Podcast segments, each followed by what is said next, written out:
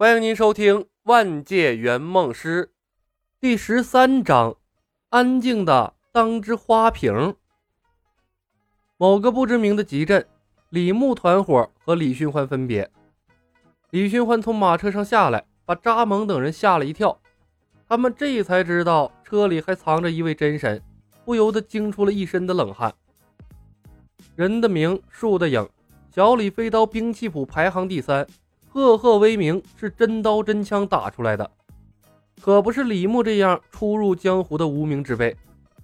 李寻欢躲在车里，他们就算打败了李牧，抢到了金丝甲，只怕也拿不走啊！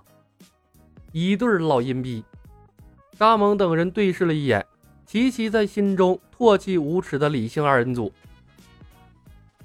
李牧一口一个李叔的，和李寻欢话别。又让扎蒙等人误会了两人的关系，他们对李牧的忌惮程度再次加深了。李牧和李寻欢都姓李，这还叫个李叔，怕不是和李寻欢真有什么亲戚关系？一门七进士，父子三探花，如今又出了个身手诡异的李牧，老李家果然是怪物集中营。见到扎蒙等人，李寻欢也是一阵诧异。他一直处在醉酒的状态，并不知道后来发生的事情。不过，李寻欢不是多话之人，而且唐若幽炙热的好似要融化冰雪一般的眼神，让他迫不及待的想要逃离。和扎蒙等人打了个招呼，李寻欢便重新钻回了马车，和李牧分道扬镳。李少侠，我们接下来去哪里？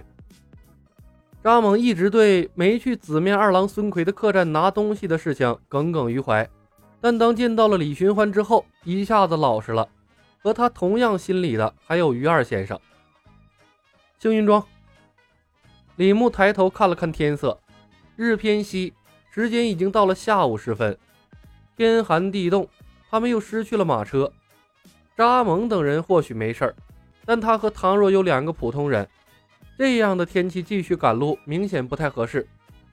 完成任务固然重要，但小命更重要。李牧道：“找个客栈住一晚，明天一早出发。”小镇靠近中原，比关外繁华的多。李牧几人寻到了镇上的客栈，客栈的名字叫做悦来客栈，武林中规模最大的连锁酒店。黑蛇被李牧吓破了胆子。像个真正的护卫一样，主动订好了房间。李牧乐得黑蛇去做这些琐事，他的银两有限，还要用在刀刃上。住店饮食的花费，巴不得都让别人代劳了才好。更何况，无论碧血双蛇还是扎猛、于二先生，他们的命都是李牧捡回来的，用他们的钱，李牧心安理得。扎蒙等人的房间在李牧和唐若幽的周围。虽然扎蒙等人不认为李牧需要他们的保护，但无形之中，他们仍然尽到了护卫的职责。安顿下来之后，李牧找到唐若幽，准备商议接下来的行动。一进门，好不容易逮到和李牧独处机会的唐若幽，迎面便是一通抱怨：“李小白，我是不是丑？李寻欢是不是瞎呀？”我这样的美女倒追，他竟然犹豫都不犹豫就拒绝掉了。你说他脑袋是不是有问题？舔狗遍地，导致部分现代女性自信心爆棚。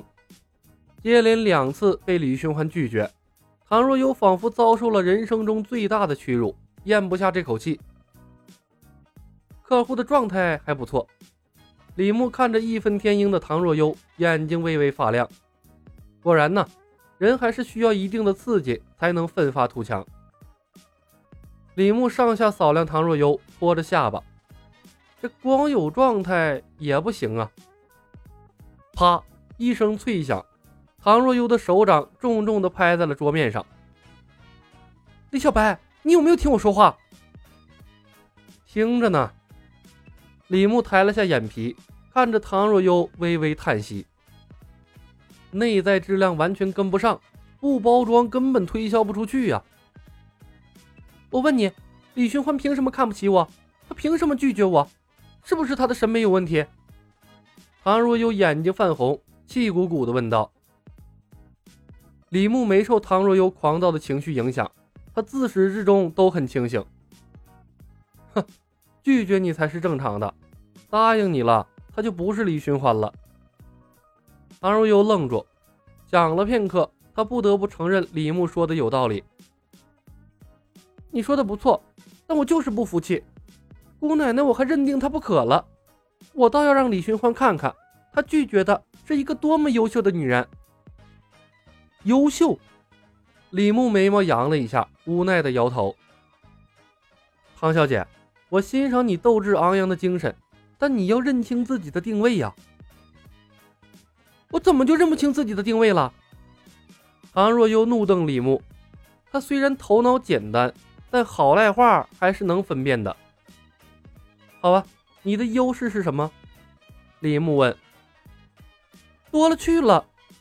唐若悠毫不犹豫地掰着手指头说道：“温柔、漂亮、大方、有内涵、有文化、有思想。”停！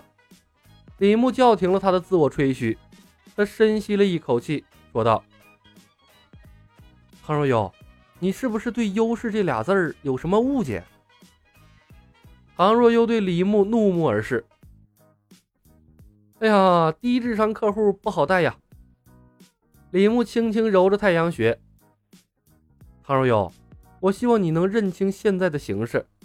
这里是明朝，以男人为主导的社会，生活在这儿的男人和新时期的男人差着好几百年的代沟，没人会给你跪舔的。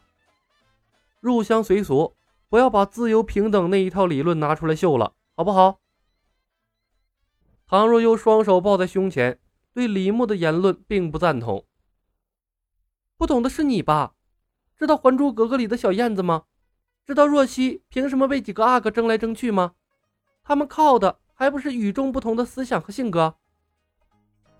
我操！愚蠢到不可救药的猪队友！李牧深吸一口气，跳开了这个话题。他算是看出来了，继续和唐若悠讨论这个问题只会浪费时间。他摆了摆手：“优势先不说，咱们分析一下你的对手。”林诗音，唐若悠皱眉。不只是林诗音，林仙儿、孙小红也要加上。李牧竖起了三个手指头，说道：“林诗音和李寻欢青梅竹马，虽然被李寻欢送给了龙啸云，但她自始至终都是李寻欢念念不忘的女人，贯穿李寻欢的整条感情线。林仙儿，不管她的为人如何，她顶着武林第一美女的称号。”依靠美色，把诸多江湖成名人士玩弄于股掌之中。孙小红，李寻欢的最终归宿，兵器谱排名第一的天机老人的孙女，聪明伶俐，善解人意。那又怎样？女人的共性，看不起任何一个同类。又怎样？李牧扬眉道：“和林诗音比。”你没有和李寻欢之间的感情基础，和林仙儿比，姑且不论你们两个谁漂亮，你缺少她的心机和江湖声望。和孙小红比，她有天机老人的孙家做后盾，你比不过她的背景。你没有武功，没有让人眼前一亮的才艺，江湖声望也没有。哎，你说说，你凭什么让李寻欢喜欢上你？唐若悠张了张嘴，眉头微皱。一时间竟不知道该怎么辩驳。客户是用来安慰的吗？不是，客户是用来欺负的。李牧扫了眼失魂落魄的唐若悠，继续语言暴力打击。古往今来，漂亮的女人有的是，但青史留名的有几个？男人喜欢把玩花瓶，但对花瓶投入感情的又有几个？更别提李寻欢那么骄傲的人了。本集已经播讲完毕，感谢您的收听。